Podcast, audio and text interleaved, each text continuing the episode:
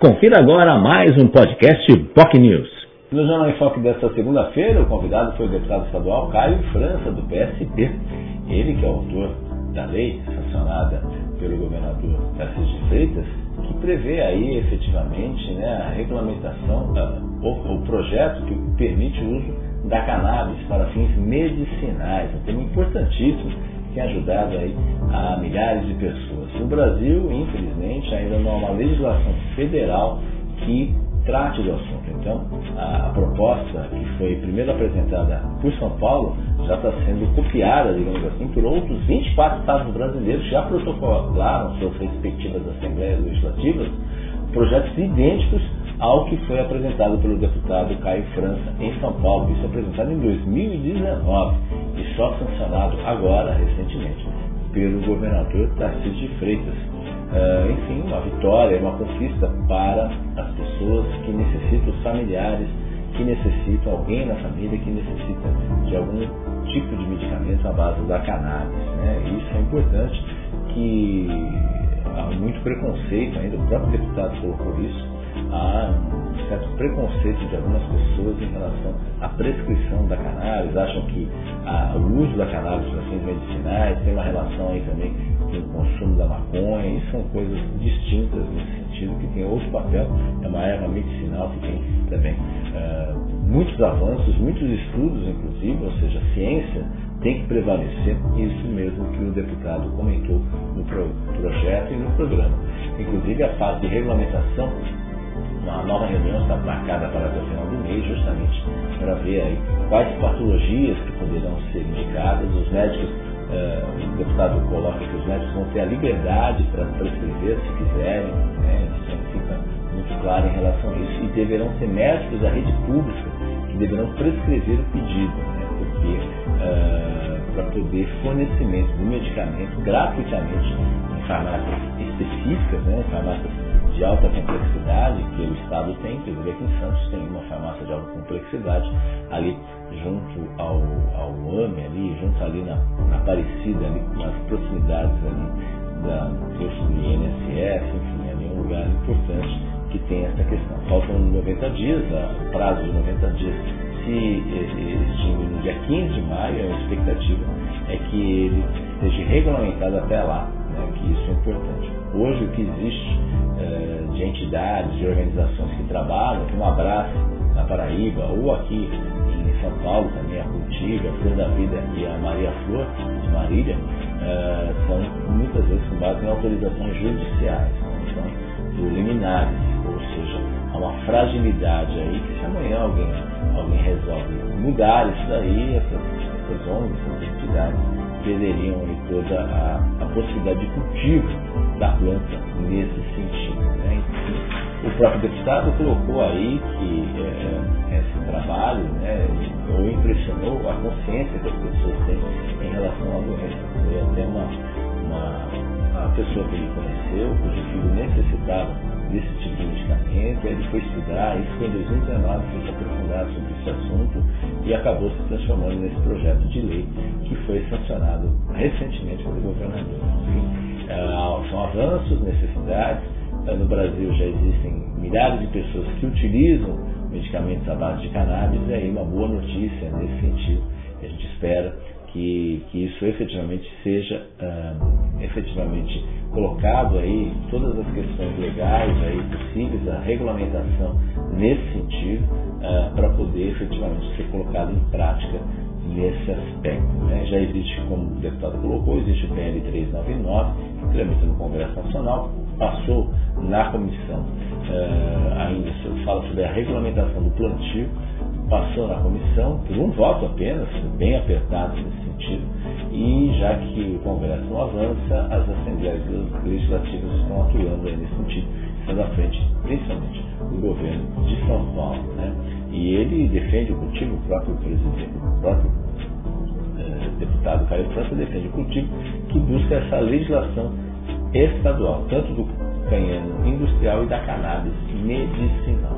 Ela lembrou também que a desastre em São Vicente já vai começar agora no início do mês, vai ter uma solenidade importante com a presença dos ministros uh, Alexandre Padilha também Márcio França, que compareceram ao desastre comitê que ficaria na rua Guarani, que 30 famílias já estão sendo atendidas em São Vicente por, por esse projeto, conforme emenda parlamentar, tanto do deputado Caio França, deputado estadual, como do deputado federal Alexandre Padilha, até então deputado federal, hoje ministro.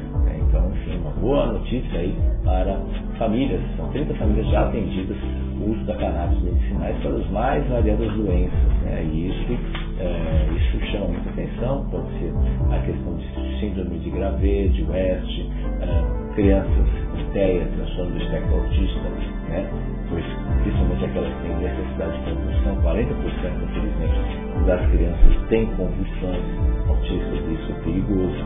Enfim, e outras situações além de outros casos, como Alzheimer, Parkinson, a própria epilepsia, enfim todas essas doenças vão ser regulamentadas uh, e vão ser definidas, as patologias, na realidade, vão ser definidas para compor aí essa questão da regulamentação da legislação, já data prevista até dia 15 de março. Vamos aguardar aí nesse sentido. O deputado também comentou sobre a rejeição das contas que ele teve no Tribunal de Contas do Tribunal, Tribunal de, uh, Regional Eleitoral, aliás, no Tribunal Regional Eleitoral sobre as eleições do ano passado, a campanha do ano passado, ele disse que está tranquilo em relação a isso. Tinha um problema contábil porque era um problema de abastecimento, os veículos não eram lançados, o abastecimento não era lançado né, efetivamente na campanha e isso já foi resolvido. Ele tem até quarta-feira para recorrer ao TRE e, pra, e tem esperança, expectativa de reversão nesse sentido. Né? E até argumenta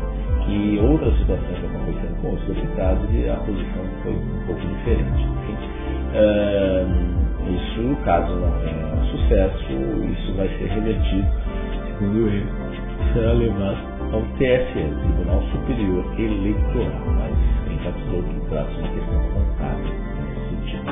As obras do VLT também são importantes, fundamentais, né? Uh, Caio sempre defendeu aí a expansão do VLT para a área continental de São Vicente, justamente para atender uma demanda e uma necessidade das pessoas que efetivamente seja colocada em prática. E ele acredita que o governador vai cumprir o prometido que vai esperar até o final da segunda fase para iniciar a terceira fase. Então as obras, ele acredita que deva já ter algum fato, né, algum dado, alguma questão ainda até o final deste ano. Vamos aguardar aí as expectativas, porque mobilidade urbana é fundamental, a questão da mobilidade urbana é fundamental para o, o, o dia a dia né, e efetivamente a metropolização dos moradores da Baixada Santista. Vamos aguardar aí os momentos nesse sentido.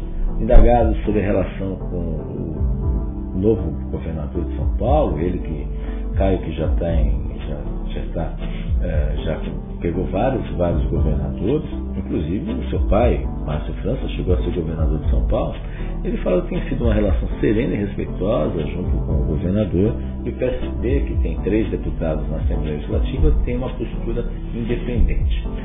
Falando independente, mas também a questão da privatização da Sabesp, que é um tema muito caro ao governador, ele defende a questão da privatização e indagados sobre eventual resistência, o deputado colocou aí que que esse é um ponto que deve ter resistência, porque a água é um bem essencial e é muito complexo você passar para a iniciativa privada a questão do abastecimento de água, até porque quanto e quanto já não foi investido pela Sabesp, que tem aí quase 49,5% das ações já fazem parte, é, já estão em ações na, na, Bolsa, já fazem parte da iniciativa privada, mas a maioria ainda é o Estado que tem a sua participação. É claro que a Sabesp é a bola da vez, o, o governador já esclareceu que a previsão é que até 2024 a privatização da Sabesp saia do papel. Enfim,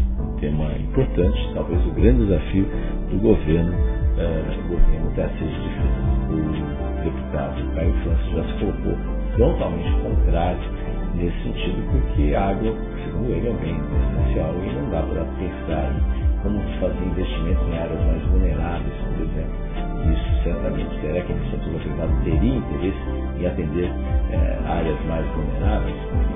É um desafio sem sombras de dúvida que coloca quem vai retratar essas privatizações, mas tem convicção que a Sabesp tem que ser pública vamos aguardar aí a questão nesse sentido.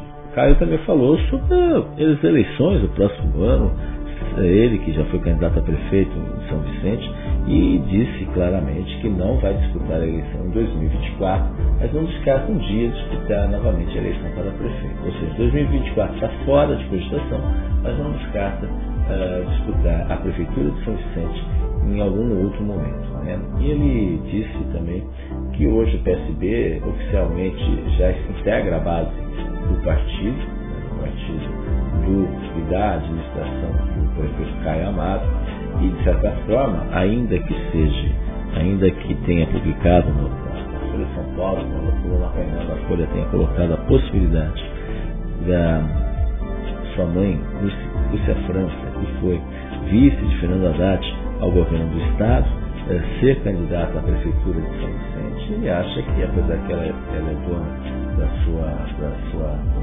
sua vontade, seu interesse, ela ficou animada de ter participado de uma campanha eleitoral, mas tudo tem que ter uma leitura do momento e ele deixa muito claro que uh, hoje o sinal forte é possível a participação do governo, isso fica mais claro nesse sentido do que efetivamente alguém da família França disputar a prefeitura de São Vicente no próximo ano. Né? Então isso é o, é o cenário que se apresenta e o, o, deputado tem uma posição muito clara em relação a isso.